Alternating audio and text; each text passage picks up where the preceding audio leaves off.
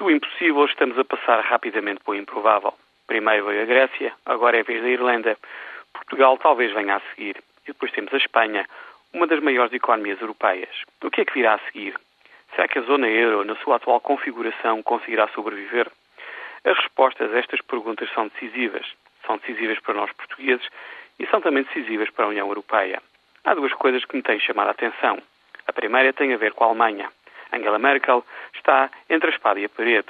De um lado estão os interesses estratégicos de Berlim na Europa e na política e economia internacional. Do outro, uma sociedade cada vez mais cética em relação às sociedades e economias do sul da Europa. Esta tensão está a causar instabilidade no funcionamento da zona euro. A segunda coisa que me tem chamado a atenção tem a ver com o crescimento das economias atualmente em dificuldade. Sem crescimento económico, estas economias terão imensa dificuldade em cumprir os seus compromissos financeiros. Mas de onde é que virá este crescimento económico num país como Portugal? Tudo indica que não vamos ter muito tempo para começar a responder esta pergunta.